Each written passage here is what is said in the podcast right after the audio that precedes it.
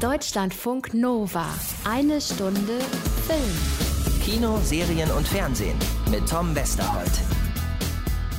Ja, Leute, das sind heftige Zeiten gerade. Ähm, Zeiten, aus denen wir bestenfalls lernen können, um Dinge in Zukunft anders und vor allem besser zu machen.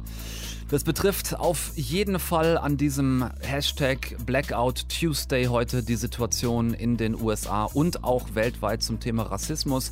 Und es betrifft auch den Umgang mit Corona, der unter anderem für die Kinos immer noch ein, man könnte sagen, Blackout Every Day ist. In einigen Bundesländern dürfen sie zwar wieder aufmachen, sind aber dennoch fast überall geschlossen. Die Umsetzung der Hygienemaßnahmen ist in den Kinos wirklich sehr schwer herzustellen. Das ganze Handling, alles andere als Publikum anlockend. Auf den äh, Homepages einiger Kinos, die ich mal gecheckt habe, steht sogar jetzt schon, dass diese Kinos nicht wieder eröffnen können werden, weil man bereits Insolvenz angemeldet hat. Diese Kinos haben Corona also finanziell wirklich nicht überlebt. Sprechen wir heute also hier weiter über das, was geht in dieser Zeit, über die Streamingdienste, die neues Augenfutter im Programm haben, zum Beispiel heute über die Bastian Schweinsteiger Doku, die am Freitag auf Amazon startet. Produziert von Till Schweiger. Nicht nur, aber auch deswegen müssen wir da heute drüber reden. Wir gucken außerdem in zweimal Weltraumquatsch. Zum einen in die neue Steve Carell Polit-Comedy-Serie Space Force von ihm und von weiteren Machern von The Office und in die mega absurde Zeichentrickserie Final Space. So, äh, dann ist gestern erstmalig bei uns die US-Kultserie Keeping Up with the Kardashians gestartet.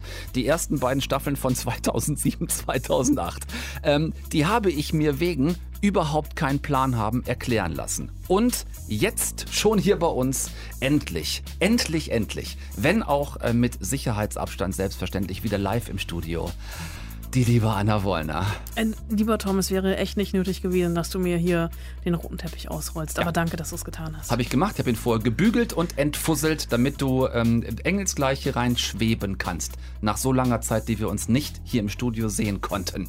Äh, du hast ein sehr bemerkenswertes Online-Filmfest im Auge. Ein internationales Filmfest. Konglomerat, könnte man sagen. Ja, 21? Ich glaube, es dauert länger, aufzuführen, wer dabei ist, als wer nicht dabei ist. Da sprechen wir jetzt gleich drüber. Äh, von euch irgendwer, irgendein äh, Kommentar bisher soweit dazu? Äh, Kim Kardashian vielleicht? I hate you all. Deutschlandfunk Nova. So ein Filmfestival ist äh, normalerweise einigermaßen totaler, ziemlicher absurder Stress. Anna lacht. Kann ich das so sagen? Kannst du. Ich übertreibe nicht, oder? Nein, das also, ist wirklich so. Man braucht danach gefühlt ein halbes Jahr Urlaub. So, und wir reden von zwei Wochen Festival. Ja. Ne, zwei Wochen Festival gegen sechs Monate Urlaub ist ein für uns zumindest einigermaßen gesundes Mischungsverhältnis. Ähm, das kommt dadurch, weil wir als Filmjournalisten wirklich zwischen Pressevorführungen, Interviews und dann der Berichterstattung über das, was wir schon gesehen und gehört haben, hin und her rennen. Auch das ist keine Übertreibung. Sowas wie gehen gibt es in der Zeit nicht. Das, das langsamste ist Laufschritt. So. Ähm, Schlaf, ja gut, da könnte man Armin Rode zitieren an dieser Stelle. Ne? Geschlafen wird im Taxi. Alter Festivalspruch von, von Armin Rode. Und, und trotzdem irgendwie so ein bisschen geil finden wir es ja schon, wenn wir ehrlich sind. Ne? Also, ja, das ist, das ist halt das Doofe. Es ist, es ist so eine Art von Masochismus, die die irgendwo schon auch schön ist, weil man, kriegt ja auch was dafür. Es ist, eine, es ist eine besondere Zeit, die wir vielleicht auch gerade deshalb jetzt gerade sehr vermissen. Denn dank Corona in Anführungszeichen ähm, gibt es gerade keine Filmfestivals, also zumindest nicht im realen Leben. Wir haben noch Schwein gehabt, Anna, mit der Berlinale, die war knapp vor Corona. Die war, ja, also ich finde das auf der Berlinale immer noch faszinierend. Der erste bestätigte Corona-Fall in Berlin, den gab es am letzten Berlinale-Tag. Hm. Dass wir sind da echt irgendwie ja. so glimpflich alle ja, davon gekommen. Das ist unglaublich. Danach kann abgesagt wäre jetzt gerade Schrägstrich gewesen. Ähm, Venedig, Toronto steht einigermaßen in den Sternen. Du bist immer auf beiden Festivals. Hast du was Aktuelles für uns? Nee, ähm, es soll wohl, also Venedig äh, halten beide daran fest, aber mhm. in abgespeckter Version. Also okay. ich glaube auch nicht, dass in drei Monaten äh, sich die Filmwelt äh, auf dem Lido in Venedig trifft. Vielleicht die italienische Presse und ähm, der Rest, äh, ja, online glaube ich auch nicht so richtig dran. Toronto habe ich sowieso schon mhm. mich komplett von verabschiedet, aber ich glaube alle anderen auch. Es ist also eine ungewisse Zeit, in der es aber jetzt aktuell was einigermaßen Spannendes im Netz gibt, Anna, auf YouTube. We Are One Global Film Festival heißt dieses Filmfest. Du hast dir das schon angeguckt. Ähm, wie, wie ist das? Also wie müssen wir uns das vorstellen, das Ding? Also es ist äh, tatsächlich so, dass es da keinen roten Teppich gibt und ich habe, das muss ich ganz ehrlich sagen, ähm, beim Besuchen dieses Filmfestivals mit einer Jogginghose auf dem Sofa gelegen. Aber ähm, kein roter Teppich, keine Stars. Dafür aber, also heute zumindest, eine Live-Einführung von Mitbegründer Robert De Niro persönlich. Now, more than ever, we need the unique power of film to inspire us, to entertain us, to comfort us, wherever we live, whatever language we speak. Sadly, this year we can't bring you into our spaces, but we can bring the film festival experience to you at home. Ja, es sind tatsächlich die großen Filmfestivals der Welt, die sich hier zusammengeschlossen haben, 21 an der Zahl, darunter Berlin, Cannes, Venedig, Locarno, San Sebastian, London, Mumbai, Tokio, Sundance und das Tribeca Filmfestival, das Robert De Niro ja nach 2001 mitgegründet hat. Die haben sich zusammengetan und jeder wirft ein bisschen was in den Pott. Damit gibt es halt komplett unterschiedliche Handschriften, weil jedes Festival natürlich unterschiedliche Nuancen in der Kuratierung setzt. Mhm. Es ist also tatsächlich mehr eine Werkschau als Konkurrenz. Es gibt keinen Wettbewerb, keine Preise. Hier wird ähm, Zusammenhalt und das Gemeinschaftsgefühl aller Cineasten dieser Welt gefeiert. Lass uns trotzdem versuchen, das mal ein bisschen zu erklären, wie so ein Filmfestival im Netz funktioniert. Also wenn wir auf denen unterwegs sind, dann müssen wir uns zum Beispiel äh, aufwendig akkreditieren. Ist das jetzt hier leichter? Ja, es ist nämlich ohne Akkreditierung möglich, das zu gucken. Äh, und es ist für jeden frei zugänglich, der Internet hat. Das Ganze findet auf YouTube statt, auf dem Channel We Are One Film Festival. Du kannst gucken, wann, wo und wie du willst. Allerdings, also eher das mit dem Wann stimmt nicht so ganz. Es gibt jeden Tag einen neuen Schedule. Heute ist Festivaltag 5. Die Live-Übertragung hat so um 12.45 Uhr deutscher Zeit angefangen. Da war erstmal eine Viertelstunde ein gelber Screen mit Welcome to Day 5. Das war ein bisschen langatmig. Mhm. Ähm, The Festival will begin soon stand da.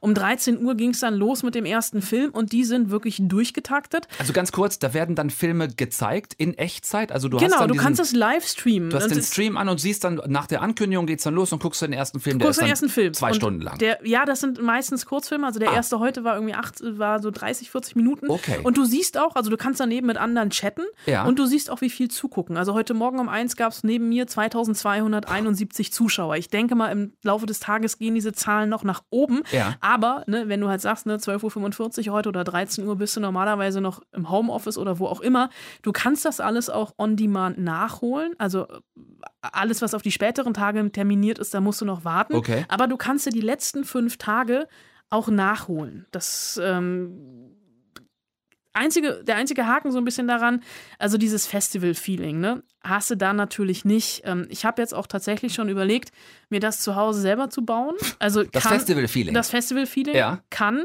du weißt, ja. da gibt es sehr lange Schlangen und meistens regnet. Also vor dem Screening einfach eine Stunde unter die Dusche stellen mit ja, Klamotten und dann nass aufs Sofa setzen. Oder, oder Laptop mit ins Bad nehmen. Oder so, ne? ja, und da habe ich so ein bisschen Angst. Oh, äh, und meine Variante für Venedig, in Venedig ja. ist es ja mal so schweinekalt im Kino, ja. da einfach einen kalten Föhn auf dich richten, dann fühlt sich das auch so an. Ich finde das sehr gute Ideen. Ja, lass uns mal zurück zu Cannes. Das ist das naheliegendste, was jetzt gerade abgesagt worden ist. Es wäre jetzt vor zwei Wochen gewesen. Ähm, ob und wie Venedig und Toronto stattfinden, du hast es gerade eben schon gesagt, ist tatsächlich noch offen im Moment. Ähm, die Filme, die dort hätten laufen können, Laufen die jetzt auch da, da online? Ja, das ist so ein bisschen, also nein, das ist so die einzige Enttäuschung, die ich auch, ich habe so ein bisschen gehofft, dass vielleicht ein fettes neues Festival-Highlight dabei ist. Der neueste Wes Anderson zum Beispiel, wo ja viele gehofft haben, dass der in Cannes im Wettbewerb gelaufen wäre. Aber die Sachen, die hier zu sehen sind, das sind vor allem Filme aus Nebenreihen oder Altes. Die Berlinale streamt zum Beispiel Bildnis einer Trinkerin von Ulrike Oettinger. Der Film ist von 1979, also tatsächlich schon ein bisschen älter, aber eben ein Berlin-Film. Und neben diesen ganzen Filmen die zu sehen sind, gibt es auch ähm, viele Talks mit Regisseurinnen und Schauspielerinnen. Aber auch das ist jetzt nicht neu im Entstehen, sondern aufgezeichnetes Archivmaterial. Mhm. Da hat mhm. jedes Festival noch mal so ein bisschen in die Talks Kiste gegriffen und was rausgeholt. Also hier ist wirklich das Motto wie bei anderen Filmfestivals auch, gucke, was es zu gucken gibt und entdecke, was es zu entdecken gibt. Also schon Neues, was dabei ist, eher aus Nebenreihen, eher kürzere Filme hast du gesagt, nicht irgendwie das, was eigentlich jetzt dieses Jahr Festival Highlights beispielsweise in den Web Wettbewerben äh, gewesen wäre. Ähm, du hast schon gesagt, du hast ein bisschen dein eigenes Filmfestival da zusammengestraubt. Ähm, was, was hast du zum Beispiel da so entdeckt die letzten Tage? Also ich habe tatsächlich äh, mir mal den Spaß gemacht und bei Festivals Festivals reingeguckt, weil jeder Film ist gelabelt, aus welchem Festival er kommt. Ah. Äh, Festivals, aus die ich, auf die ich sonst nicht fahre, einfach weil ich es aus Zeitgründen nicht schaffe. Annecy zum Beispiel ist eine der größten Festivals für Animation in Frankreich. Und da sind schon so ein paar coole Sachen dabei. Also kurz Animationsfilme. DreamWorks hat zum Beispiel Marooned äh, online gestellt. Das ist ein Film über einen egoistischen Roboter, der irgendwo im Nirgendwo ausgesetzt wird mit einem All und sich zurückkämpfen mhm. muss. Und DreamWorks ist natürlich ein großer Name, aber hier bei diesen Kurzfilmen aus Annecy sind wirklich ganz viel, viele visuelle Stile dabei für Kinder, für Erwachsene. Und ganz ehrlich, also wann schafft man es schon mal, Animationskurzfilme auf einem Festival zu gucken? Relativ selten. Ja. Und ähm, Kurzfilme sind hier sowieso groß im Rennen und da ist das Gute, das schaffst du ja auch mal zwischendurch. The Light Side zum Beispiel. Äh, eine Comedy über einen alternden Sith Lord, der mit der Frieden mit seiner Vergangenheit äh, schließen muss. Oder Egg, ein Kurzfilm über ein Ei und seinen Weg vom Huhn bis ins Restaurant, wo es gegessen werden soll. Es ist ein Realfilm. Ne? Es klingt sehr brutal. Das Ganze ist verpackt als romantischer Western. Auf so eine Idee muss man erstmal kommen und zeigt aber auch einfach diese wunderbare Bandbreite von Kurzfilm oder mein persönliches Highlight, Toto, ein Film über eine italienische Großmutter, die einen Roboter bekommt, bekommt äh, der sieht so ein bisschen aus wie Baymax, dem sie beibringt, Spaghetti zu kochen. Ma che fai? Lascia perdere, che fai? Oh, hello. My name is Toto, your digital companion. What is your name? Rosa. Rosa? Yes. The sauce is complete. Ja, the sauce is complete. Die Soße ist fertig. Sie sieht sehr, sehr lecker aus. Dummerweise kommt dann das Enkelkind, macht ein Software-Update und das Familienrezept wird überschrieben. Aber ganz ehrlich, also es macht schon sehr, sehr viel Spaß, da einzutauchen, weil man wirklich einfach Dinge entdeckt, die normalerweise auch auf einem Festival vermutlich an uns vorbeigegangen wären. Ein buntes Potpourri aus 21 weltweiten Filmfestivals zusammengefasst auf YouTube unter We Are One Global Film Festival. Äh, eine Woche noch bis zum 7. Juni könnt ihr da Festival Flair so für zu Hause auf dem, auf dem Sofa mitnehmen.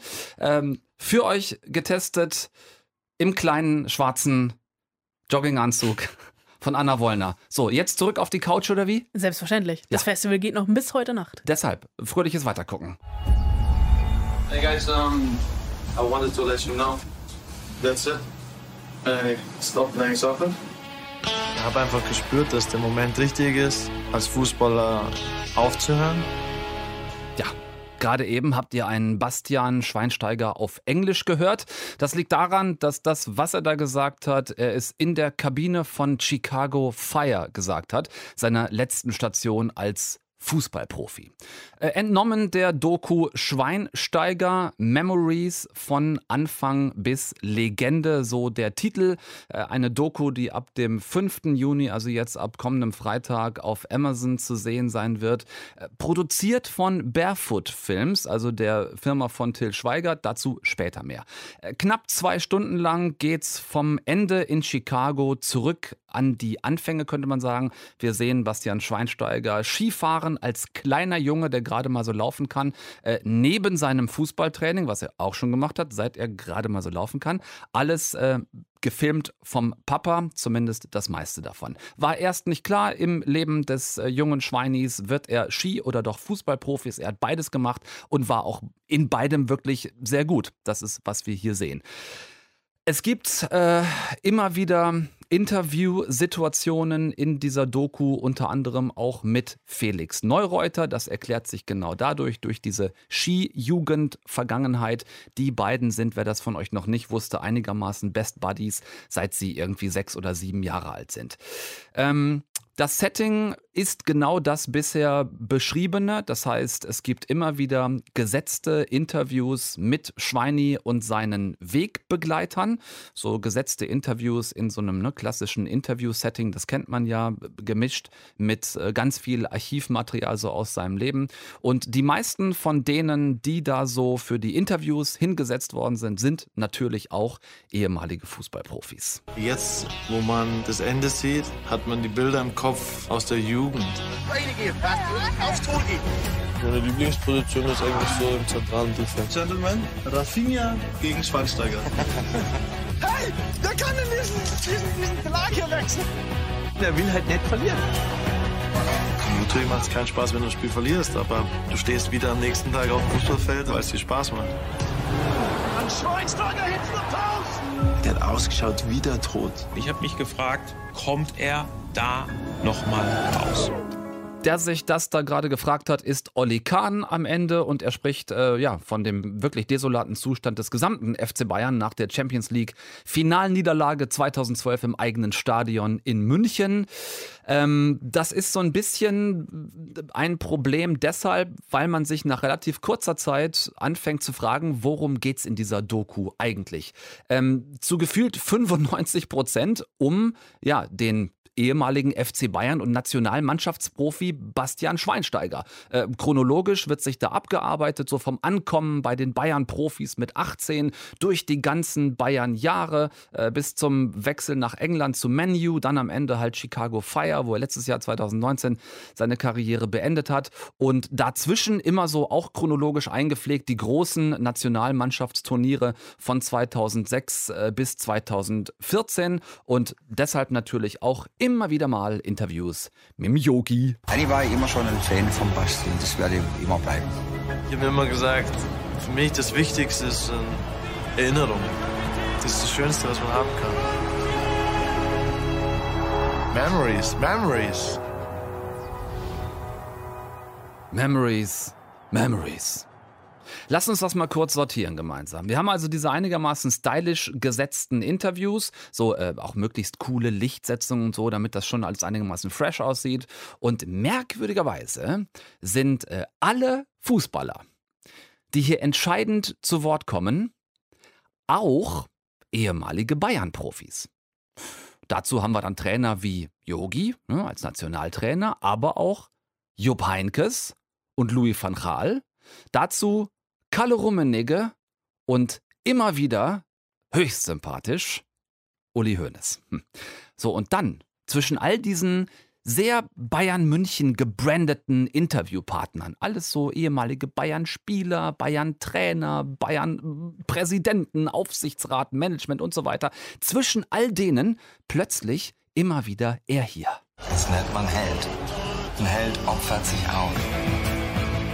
Das nennt man Held. Ein Held opfert sich auf. Habt ihn erkannt? Till Schweiger.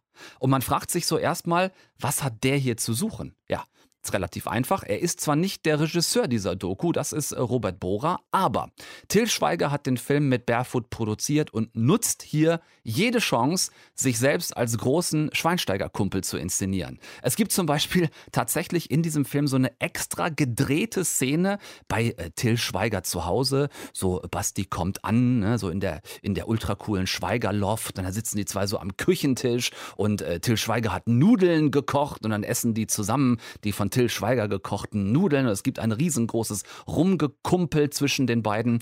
Spätestens an dieser Stelle, allerspätestens an dieser Stelle, ist die Doku-Glaubwürdigkeit hinüber.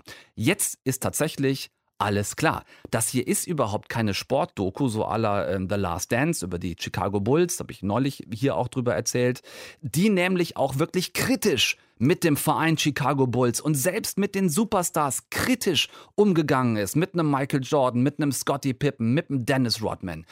Schweiger macht hier, was Schweiger kann, nämlich Lobhudeln und heile Welt in Pastelltönen.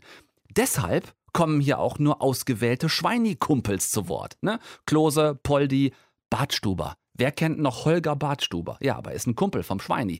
Kahn, Boateng, Ballax und immer wieder der vorhin schon angesprochene Felix Neureuter, ehemaliges Skiass und einfach, ja, seit Kindertagen Kumpel von Bastian Schweinsteiger. Und dazu haben wir die schwärmenden Trainer. Louis van Gaal, Jupp Heinkes und das FC Bayern Zweigestirn, die Gottkönige Kalle Rummenigge und Uli Hoeneß.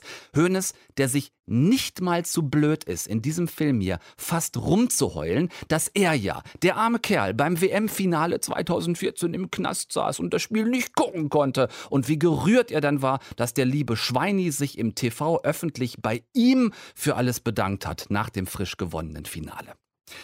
Das hier Lieber Till Schweiger ist keine Sportdoku. Das ist eine einigermaßen unreflektierte, undifferenzierte Lobhudelei für einen guten Kumpel. das kann man machen. Bitte sehr. Dann äh, doch so einen Film einfach mal privat drehen und ihm den Schweini vielleicht nachträglich zur Hochzeit mit Anna Ivanovic schenken. Das ist schon okay, aber doch vielleicht nicht unbedingt als Sportdoku verkaufen. Es gibt kein kritisches Wort zum FC Bayern. Es gibt keine Kritik an der FIFA, an dieser gesamten Industrie Profifußball. Kein Rivale kommt zu Wort. Und der Hammer für mich war, kein Philipp Lahm. Das ist schon komisch, oder? Also ich meine, der Mann, der wohl am längsten mit Bastian Schweinsteiger überhaupt zusammengespielt hat, der langjährige Kapitän der Nationalmannschaft. Da ist die Frage, wollte der Mann, der zusammen mit Schweinsteiger für den WM-Titel 2014 hauptverantwortlich war, wollte der eventuell nichts sagen, weil er nach seinem Abgang als Profi so schäbig von den Bayern aufs Maul gekriegt hat? Oder hat die Firma Barefoot ihn erst gar nicht angefragt, weil die vielleicht Angst hatten, Lahm könnte mal wirklich offen über den FC Mir San Mir reden und vielleicht auch ein paar kritische Worte finden. Stattdessen haben wir in diesem Film Klaköre gedreht beim kollektiven Applaudieren. Äh, dazu gibt es wirklich nichts Neues über Schweinsteiger, was man als normal informierter Fußballfan nicht eh schon gewusst hätte. Und dann haben wir auch noch ähm, ständig fehlende Lizenzen und das sogar für Highlights. Ne? Es geht dann um die WM 2014, logischerweise. Und von diesem 7 zu 1 gegen Brasilien 2014 gibt es gerade mal ein Bild vor dem Anstoß des Spiels und es gibt ein paar Sekunden nach Abpfiff des Spiels. Wir sehen aber kein einziges Tor aus diesem Spiel. Hat man da etwa die Rechte nicht bekommen? Hm, wäre ja schon ärgerlich. Also ihr merkt, ich rede mich hier einigermaßen in Rage, wenngleich, und das möchte ich schon an dieser Stelle auch sagen, wenngleich ich Bastian Schweinsteiger als Person wirklich immer sehr sympathisch fand. Also ich habe jetzt nichts gegen den persönlich. Ne? Und dass der auch hier wieder sehr sympathisch rüberkommt, auch in so ein äh, paar privaten Szenen mit seiner Frau Anna, das ist total in Ordnung. Das ist okay. Ähm, ich mache hier kein Schweini-Bashing. Ähm, aber aber ich bin eben auch emotional beim Thema Fußball. Es tut mir leid und das muss Till Schweiger aushalten können, wenn er sich an eben dieses emotionale Thema Fußball rantraut. Muss man dieses Echo einstecken können. Ne? Es sind halt eben einfach nicht alle Menschen Bayern-Fans. Ich zum Beispiel bin das genaue Gegenteil eines Bayern-Fans. So, und ähm, ja, das hätte man dann vielleicht einfach ein bisschen besser kennzeichnen sollen. Ne? Dieser Film hier, Schweinsteiger, Memories von Anfang bis Legende, wie gesagt, jetzt ab Freitag, 5.6. auf Amazon Video, der gehört eigentlich in den Bayern-Fanshop. Ne? Der ist für Bayern-Fans gemacht, die sich und ihren Verein eh den ganzen Tag selbst verliebt rauf und runter feiern. Ähm, wer aber tatsächlich eine wirklich gute und auch kritische Sport-Doku sehen will und das erwarte ich von so einem Film. Der guckt bitte erstmal entweder The Last Dance, wenn noch nicht passiert, oder aber gerne auch nochmal diesen großartigen Maradona-Film, den wir hier auch schon besprochen haben. Deutschlandfunk Nova. Eine Stunde Film. And now, for something completely different. I hate you all. Welcome to my family. Kim, Kim, right here. I'm Kim Kardashian. The princess is in the building. So, ganz kurze Frage. Wie vertraut seid ihr mit den Kardashians? Ich habe festgestellt, es sind einigermaßen viele in diesem Clan. Los geht's. I'm Chloe. Aha. My sisters say I'm a bitch. Who the cares? Shut up, everyone. But I always have their best interest at heart. Okay, also Kim, Chloe, die nächste? I'm Courtney. Aha. I'm the oldest and the most mature. Ah, I ja. really think you should tighten your bikini top because your look really saggy. Okay, also wir haben Kim, Chloe, Courtney und äh, I'm Chris Jenner. Ah, ja. Because I'm the mom. I'm the mom and Kim's manager. Okay, Kim, it's your world. I just live in it. Say what you want, but I know what's best for my kids and my husband. Ah ja, okay. Also wir haben Kim, Chloe, Courtney, Chris. Noch wer? I'm Bruce Jenner. Ah. And I am a pushover for my family. Kendall, sit down! Up to a point. And then Bruce and I together have Kendall and Kylie Jenner. Alter, was geht denn hier ab? Also mit 12 oder 13 Jahren Versatz haben wir jetzt auf Netflix die ersten zwei Staffeln von Keeping Up with the Kardashians. Und ich stehe sowas von auf dem Schlauch. Ich hatte ja keine Ahnung, was das für eine Freakshow ist. 2007, 2008 ging es los bei E! Entertainment im US-Fernsehen.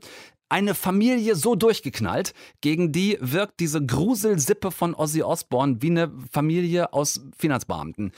Drei äh, große Töchter, dazu auch ein großer Sohn, der aber keine Rolle spielt und der auch nichts mit K am Anfang heißt. Dazu Mutter Chris und Stiefpapa Bruce, der ist heute eine Frau, damals noch nicht. Und dann haben die noch zwei kleine Töchter, die ganz offensichtlich in sich die als Horcruxe aufgeteilte Seele von Satan tragen. Was zum Teufel geht denn da ab? Ich war einigermaßen fassungslos. Ich brauchte jemanden, der mir erklärt, was da passiert.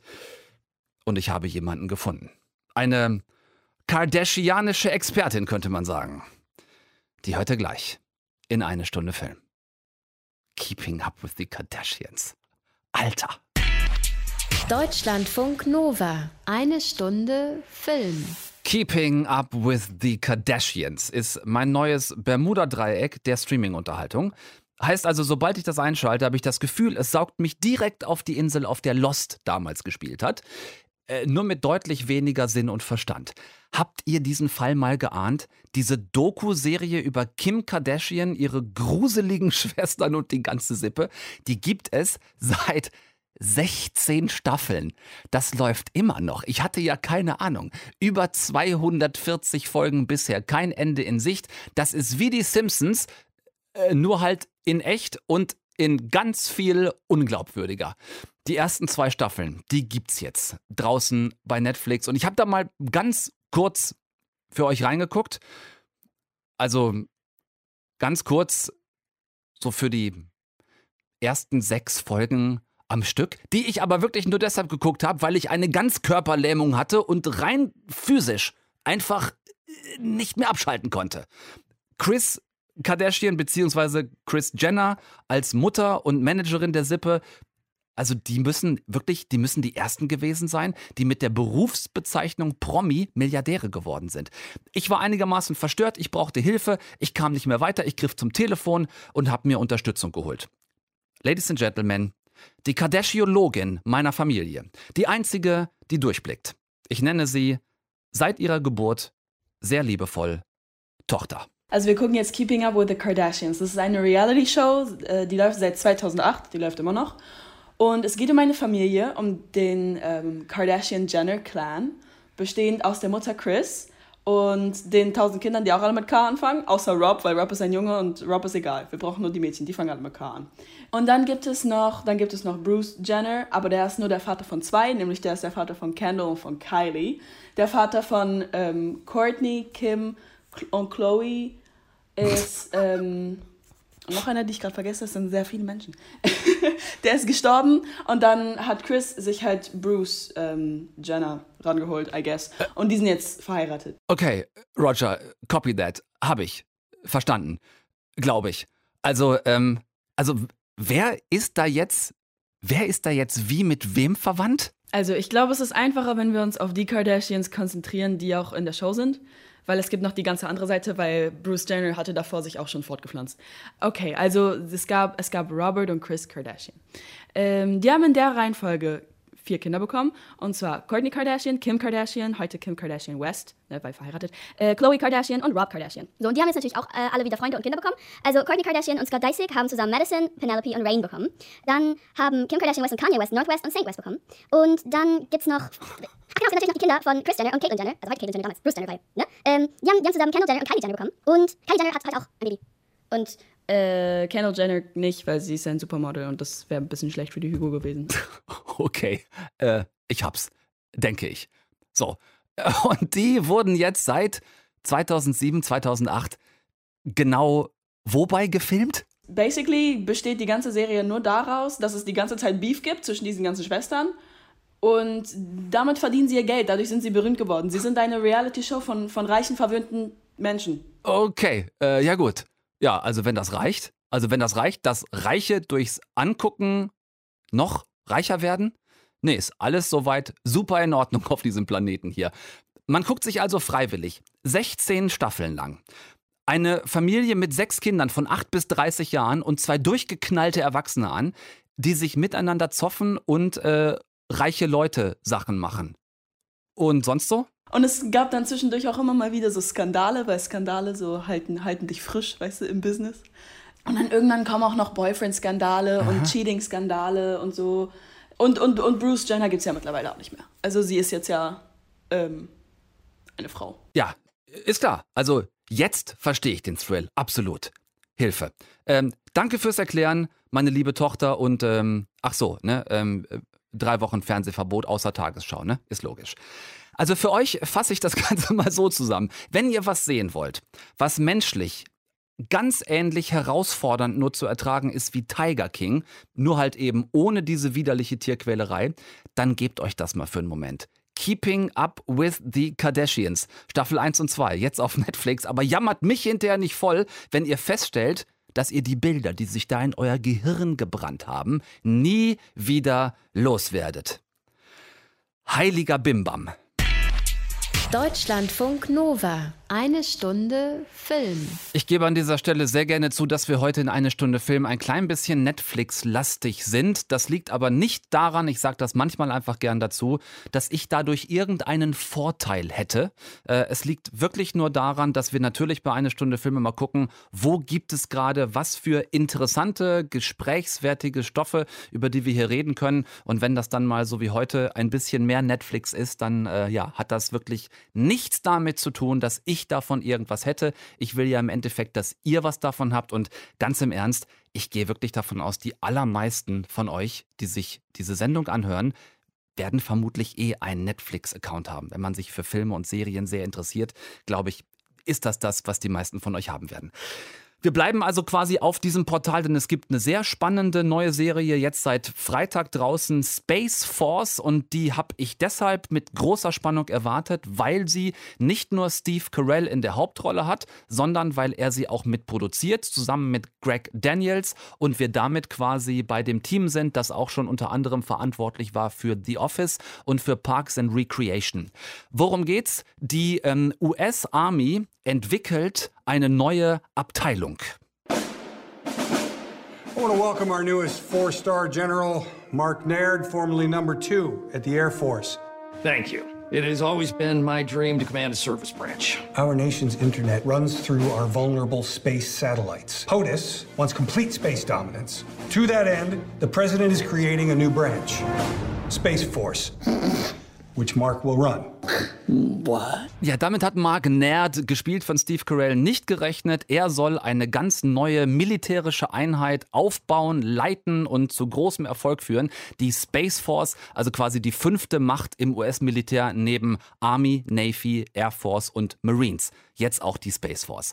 Wenn man die Macher dahinter kurz sich wieder ins Gedächtnis ruft und auch an Steve Carell denkt, dann weiß man, das ist jetzt keine Doku-Serie über etwas Ernst gemeintes, sondern das ganze Ding geht natürlich völlig in die Hose.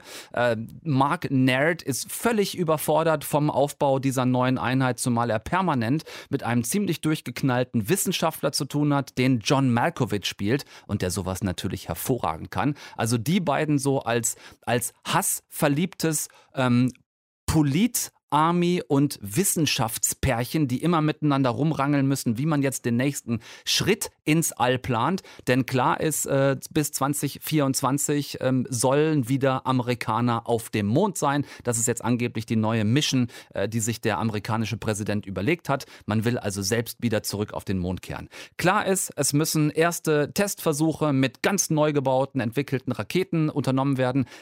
Klammer auf, schon interessant, wie das so ein bisschen zum tagesaktuellen Geschehen passt, ne? So zum Thema irgendwie äh, eigene Rakete, Amerika. Also die sind schon wirklich nah am Zeitgeschehen. Nur, dass hier in der Serie die ersten Starts von ersten Raketen ungefähr so aussehen. How much was that prototype? Four million? Middle schools. Cost as much as four new middle schools. ja, genau. Diese eine Rakete hat vier gekostet. Millionen? Nein, nicht 4 Millionen, sondern vier neu gebaute Schulen.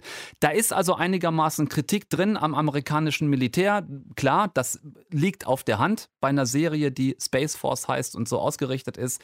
Insgesamt ist mein erstes Fazit nach den ersten fünf Folgen, die ich gesehen habe, ja, es ist gut, ja, es ist auch lustig und ja, es ist mir an einigen Stellen ein bisschen zu harmlos geblieben. Ich hatte mir gerade von äh, Greg Daniels und von Steve Carell mehr Mut zur Bissigkeit gewünscht, ein bisschen mehr Mut zu einer etwas harscheren Kritik am gesamten amerikanischen Politsystem und auch an der ähm, US Army.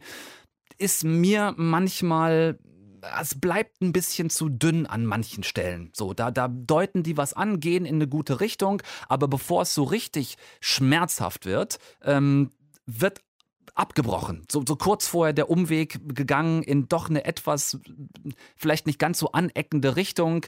Äh, da würde ich gerne ein bisschen mehr noch drüber, drüber rauskriegen, ob das tatsächlich ein Abbiegen von den Machern war oder ob vielleicht auch Netflix da gesagt hat, also zu krass können wir hier nicht werden mit einer amerikanischen Polit- und, und äh, Army-Kritik oder so. Das weiß ich nicht genau. Grundsätzlich aber ist mein Fazit nach fünf Folgen jetzt das weiter zu gucken, zumal es Lisa Kudrow gibt aus Friends äh, in einer ganz interessanten Nebenrolle, nämlich als Ehefrau von Steve Carell. Da darf man nichts weiter drüber äh, erzählen. Das müsst ihr selber sehen, was mit dieser Frau passiert in der Serie.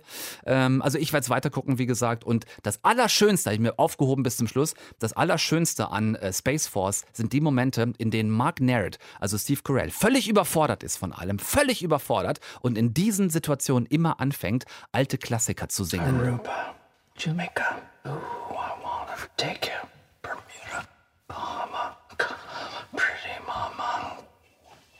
Bodies in the sand, tropical drinks melting in your hand. We'll be falling in love to the rhythm of a steel drum band. Und los geht's. Super schöne Szenen, wenn er einfach anfängt zu singen. Das passiert ständig. Und meist kommt dann noch irgendein böses Ende mitten im Song. 50 years ago, our country put a man on the moon. Well, guess what, kids? We're going back. Ja, also ähm, macht neugierig auf mehr, ist mein erstes Fazit. Ähm, bisschen bissiger hätte es an manchen Stellen sein dürfen bisher. Äh, Schaut es euch an. Wie gesagt, jetzt seit Freitag draußen Space Force auf Netflix. Deutschlandfunk Nova. Eine Stunde Film.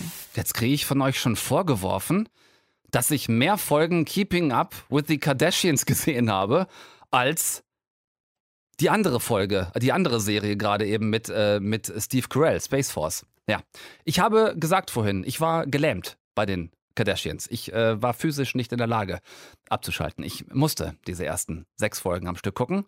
Und äh, bei Space Force habe ich nach fünf Folgen einfach eigenmächtig entschieden, dass ich äh, jetzt erstmal äh, genug gesehen habe. So, wie es auch sei, ich habe noch einen kurzen Rausschmeißer für euch für heute. Das muss wirklich schnell gehen. Äh, und zwar diese völlig durchgeknallte Zeichentrickserie. Ich bin von euch in letzter Zeit immer mal wieder gebeten worden, doch auch die ganzen äh, Zeichentrick- und, und Anime-Serien nicht völlig außer Acht zu lassen. Das hier ist eine davon, die mich echt umgehauen hat.